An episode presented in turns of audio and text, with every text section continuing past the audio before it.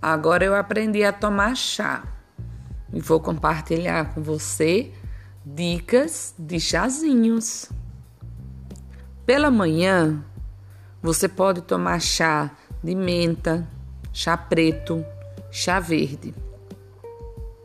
Antes de dormir, eu recomendo camomila, erva doce, melissa, que são chás sem cafeína.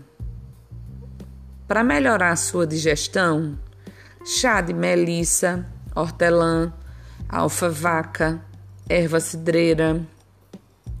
Quando você está com cólica, a melissa também e a artemisia. Quando você estiver gripado, é muito bom o chá do gengibre, da canela, da alfa-vaca e da erva cidreira. E por fim, para aliviar estresse, eu recomendo melissa, alfa-vaca e erva cidreira. Bom chá!